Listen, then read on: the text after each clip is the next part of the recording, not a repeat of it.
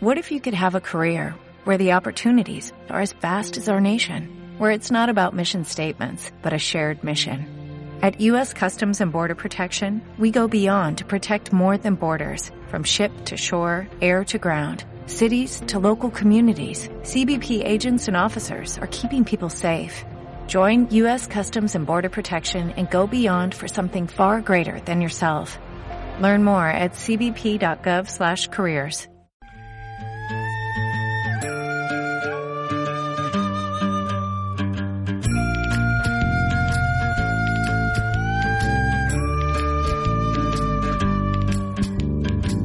No me regalen más libros porque no los leo.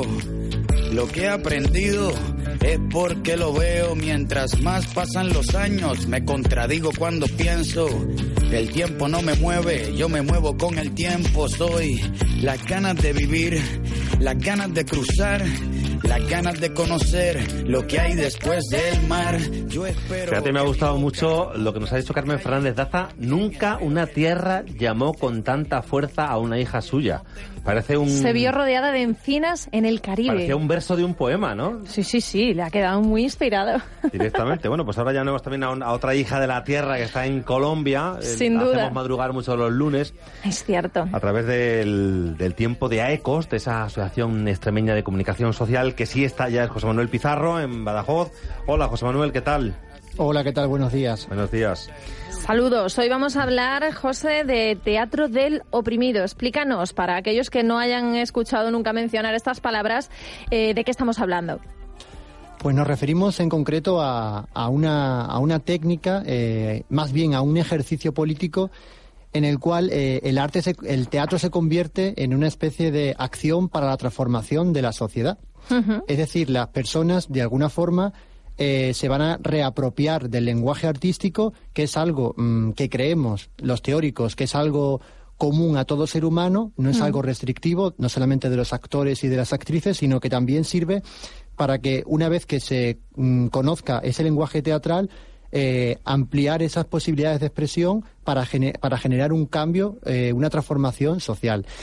En, en torno a esta técnica hay que hablar de su creador, que fue un dramaturgo y escritor brasileño llamado Augusto Boal, que estuvo en la cárcel en, en- durante la dictadura brasileña en la década de los 60 y que se tuvo que exiliar a Argentina y fue en ese país donde puso en marcha esta técnica de transformación social. Vamos a, vamos a dar la bienvenida, decía Silvia Arjona, está en Colombia, con esta canción. Contra el poder de quien conoce pero sangra además contra el poder de las canciones guardadas contra el poder que nunca abraza a los que pueden pensar contra el poder que nos vigila los pasos contra el poder que siempre miente en nombre de la verdad contra el poder que nos convierte en extraños contra el poder que debilita y nada Pues la saludamos eh, ya, Silvia Arjona. Silvia, ¿qué tal? Buenos Hola, días. buenos, buenos, buenos días, ¿qué tal? ¿Cómo Buenas están? madrugadas. Yo estoy encantada Sí, de hablar madrugadas. contigo, Silvia. Al otro lado Igualmente, Esther, del igualmente. océano, madre mía. Bueno, pues ya, ya nos ha explicado un poco, José Manuel, en qué consiste el teatro del oprimido, cómo se intenta cambiar, pues desde ese arte que es el teatro, las conciencias, cómo se intenta hacer algo más que contar una historia. Y es esto es cambiar la historia, ¿no? Sí, bueno, hemos querido traer este teatro, o sea, este tema, no sé si lo ha dicho ya José, es que he entrado un poco tarde, pues en conmemoración un poco también al Festival de Teatro Clásico de Mérida, ¿no? Y que, Claro, bueno, pues qué mejor hay- momento. Ajá, sí. Y porque también consideramos que hay otras formas de, de contar y, y de hacer teatro.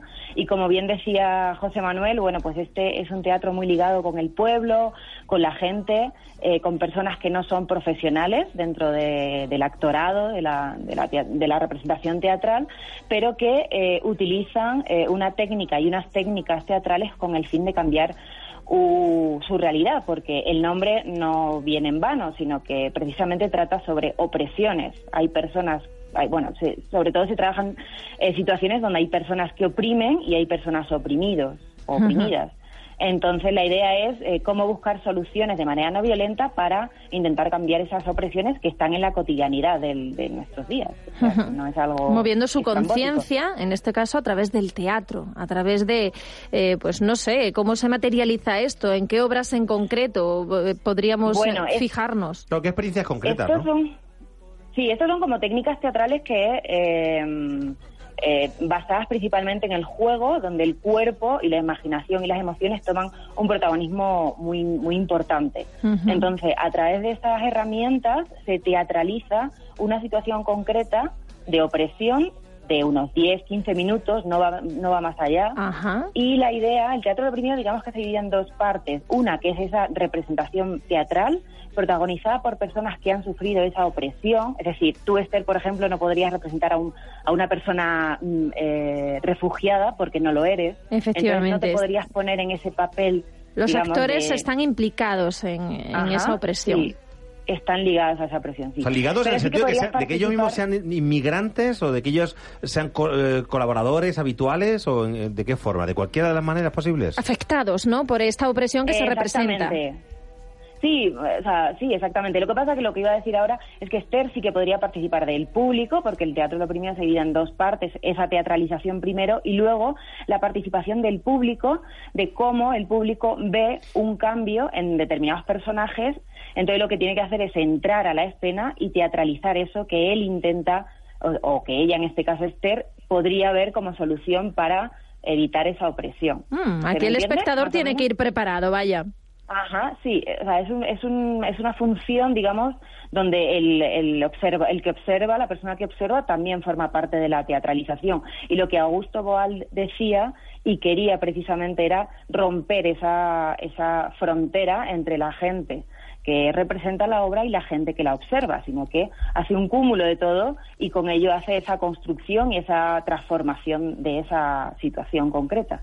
Claro, pero esto en cuanto a público, en cuanto a actores que lo representan, pero ¿y, el texto? Porque bueno, sabemos cuál es, eh, digamos, el tema genérico. Claro, pero eso, pero no, hay un guion como tal escrito, no hay unas frases esto no es un teatro convencional, o sea, hay que partir de eso. No es el teatro convencional donde hay un director, eh, una persona que um, arregla el escenario, bueno, todas estas eh, figuras que ni siquiera yo, yo las, las controlo. No, es, es una construcción entre todo, entre todo el grupo que forma esa representación teatral. Y esta representación no es para subirla a un escenario, eh, no es para subirla al escenario al Teatro Romano Emeria, ni mucho menos, sino que es para trabajar en pequeños grupos, por ejemplo, en colegios. O sea, es una herramienta pedagógica, sobre todo. Claro, efectivamente. Exactamente, y nace con el sistema pedagógico de Paulo Freire, que también es, eh, fue un brasileño que hace ya muchos años, y eh, se utiliza sobre todo en institutos, colegios, de hecho en Extremadura se usa, o sea, hay mm. muchas organizaciones sociales que utilizan esta herramienta pues para llevar precisamente problemas ligados a la violencia de género o a las personas eh, migrantes o al racismo, ¿vale? Entonces se utiliza para eso. Sobre todo es una herramienta de concienciación que ayuda a, y yo creo que es un que poco... las personas te pongan mm. el papel, ¿no? Sobre todo de sí y un poco terapia, ¿verdad, Silvia? Porque si estamos hablando de que los propios eh, los propios participantes actores son personas que han pasado por ello, yo creo que, que, sirve un poco también como terapia para las personas que hayan sufrido algún tipo de, de opresión, de violencia, de pues eso, eh, una situación pues difícil. Pues más que para las personas que han sufrido esa presión, yo creo que más que para los oprimidos y las personas que oprimen y sobre todo las personas que participan como público, porque a lo mejor eh, puedo estar yo de público, ver una escena donde hay homofobia mm. y decido salir a representar la persona que está sufriendo esa opresión. Entonces me pongo en el papel directamente de esa persona y ahí es cuando yo corporalizo y siento en primera persona eh, lo que está sufriendo. Entonces yo creo que sí que puede ser una terapia, aunque hay distintos teóricos y personas que participan en este tipo de teatro que no consideran que sea una terapia, para mí sí que sí que puede tener esa rama, ¿no? Pero yo creo que más para las personas que, están del otro lado, ¿no? Del lado del malo, entre comillas. ¿Y se consigue llegar? Quiero decir, ¿el opresor realmente eh, se consigue de alguna manera eh, cambiar esa opresión o mitigarla? Bueno, esa es la idea, ¿no? O sea, tú como público, o sea, en la segunda parte del, teatro lo oprimido, que es la más interesante, ¿no? Porque sale la gente y tal, y empieza a construir otras alternativas, bueno, pues ahí se va viendo, ¿no? Porque hay veces que sales y empiezas a teatralizar lo que tú crees que puede ayudar, pero luego no sirve. Entonces tienes que salir y hay otra persona del público que dice, bueno, pues yo creo que podría ser de esta otra manera y tal. Entonces sale, o sea, hay distintos intentos. Eh, y está abierto a, toda la imaginación que quiera las personas Sí, poner en práctica, claro, quiere compartir con los demás. Eh, José Manuel sigue en Badajoz, José Manuel, tú interven cuando tú quieras, que estamos aquí Ah, directamente De tertulia. un poquito más Sí, de, lo- de cómo va todo esto. Lo que pasa es que, claro, sí que hay una cosa que, que me da mucha atención de esto y le veo, el, el principal problema que le veo a esto es el que le veo a los mítines de los políticos en campaña, que solo van los convencidos, ¿no? O sea, que realmente es sensibilización hacia el común del público, pero los que van a una hora de este tipo ya están sensibilizados previamente.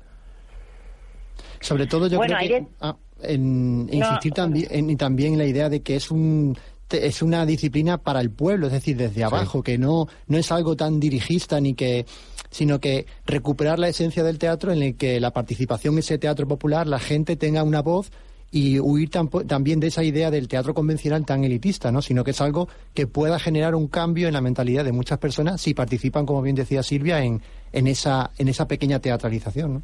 ¿Sí, Silvia? No, yo, yo creo que también este tipo de teatro solamente se representa en círculos pequeños, ¿no? Es cierto que sirve, es, es como decía antes, es una herramienta educativa, entonces está como muy redirigida o dirigida eh, pues a contextos concretos. No, no se va a poner en la Plaza del Pueblo, o sí, no lo sé. Igualmente, dentro del teatro de Lazo y los oprimidos hay distintas ramas.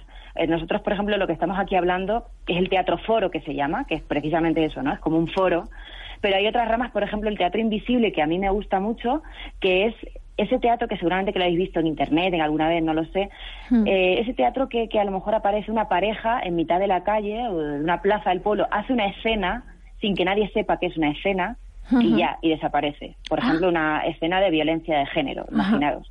Entonces ap- eh, aparece en la plaza del pueblo dos personas que se están como enfadando, discutiendo y hasta casi peleando Mm. y de repente se desvanece la escena. Y eso es teatro de, de- de- perdón, teatro invisible, aunque no, no nadie lo sepa.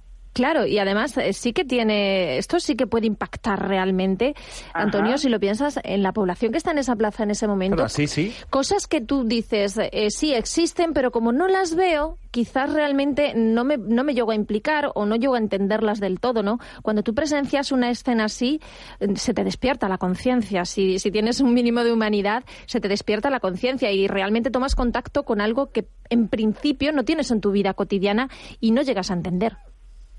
Ajá, ese es el objetivo principalmente. Lo único que en el teatro foro tú participas y estás dentro de la escena y en, en el otro pues pues no. Hay muchas otras ramas, ¿eh? O sea, no Sí, hay teatro legislativo y periodístico. ¿Esto cómo se, Sí. cómo se materializa? ¿Cómo, ¿Cómo lo podemos palpar? Pues el teatro periodístico lo que plantea principalmente es, eh, digamos, eh, buscar esa crítica o, o esa, ese análisis de lo que dicen los medios de comunicación, ¿no? convencionales principalmente, y cómo a través de las noticias podemos también teatralizar la realidad, porque no, no la realidad a lo mejor es la que nos cuentan los medios, sino la que podemos también interpretar. Eh, digamos que tiene otras variantes y otra forma también, es otra herramienta pedagógica, por supuesto, ¿sabes? y, y bueno, pues eso que es un- como muy extenso también para centrarnos en, en qué es y cómo se utiliza, pero principalmente es eso, trabaja a partir de las noticias y los medios de comunicación y lo va desgranando a partir de ahí. ¿Mm? Sí, también es una, una visión interesante, claro. Sí, fabulosa. José Manuel, no sé si quieres apuntar algo más para despedirnos. Queda Sí. minuto y medio. Sí, sobre todo insistir en, en esa idea que decía antes, ¿no? De que el teatro puede transformar, igual que ya hablábamos del cine, ¿no? Por ejemplo, hay iniciativas como lo que se llama el cine sin autor, el que la gente desde abajo, con unas mínimas destrezas de lenguaje audiovisual, pueda contar su realidad y transformarla, ¿no? Hay iniciativas, por ejemplo, en el que eh, se habla de cine sin autor porque no importa tanto sino el director ni el equipo, sino el proceso de esa grabación, de ese rodaje, ¿no? Pues va un poco en la línea de estas disciplinas que tratan un poco de, de cambiar la idea, de bajar de, de ese elitismo a estas disciplinas para, para transformar la sociedad y para que la ciudadanía de a pie, la sociedad civil, pueda trabajar en ella. Bueno, Claro, pues... es gente trabajando para gente sin ego, ¿no? Efectivamente, por el, por el simple, o con el simple objetivo, pues eso, de, de remover la conciencia, la suya propia Ajá, y la de aquellos espectadores que, que se acerquen a verlo, ¿no? En este caso, pues, eh, eh, incluso de los que no se acercan, porque estamos hablando de que una improvisación en una plaza, eso tú no lo estás buscando, eso te lo encuentras. Me recuerda mucho lo que hace, los actos íntimos que hace Santi Senso. No sé si los conocéis, Sí. Silvia José Manuel, pero son un poco de, un poco así, ¿no? De este estilo de teatro que es mucho más interactivo, que, te eh, confronta, que te hace participar y que te pone delante de pues muchas veces de tus miedos, de tus problemas, tus prejuicios, ¿no? Sí, pues eh, muchísimas gracias chicos, Silvia y José Manuel por darnos a conocer eh, esta vertiente del teatro y de la bueno y de la cooperación y, de lo social, ¿no? De esta sociedad nuestra a la que a veces nos cuesta tanto entender. Gracias chicos. Un besito, llegamos a las noticias de las 11.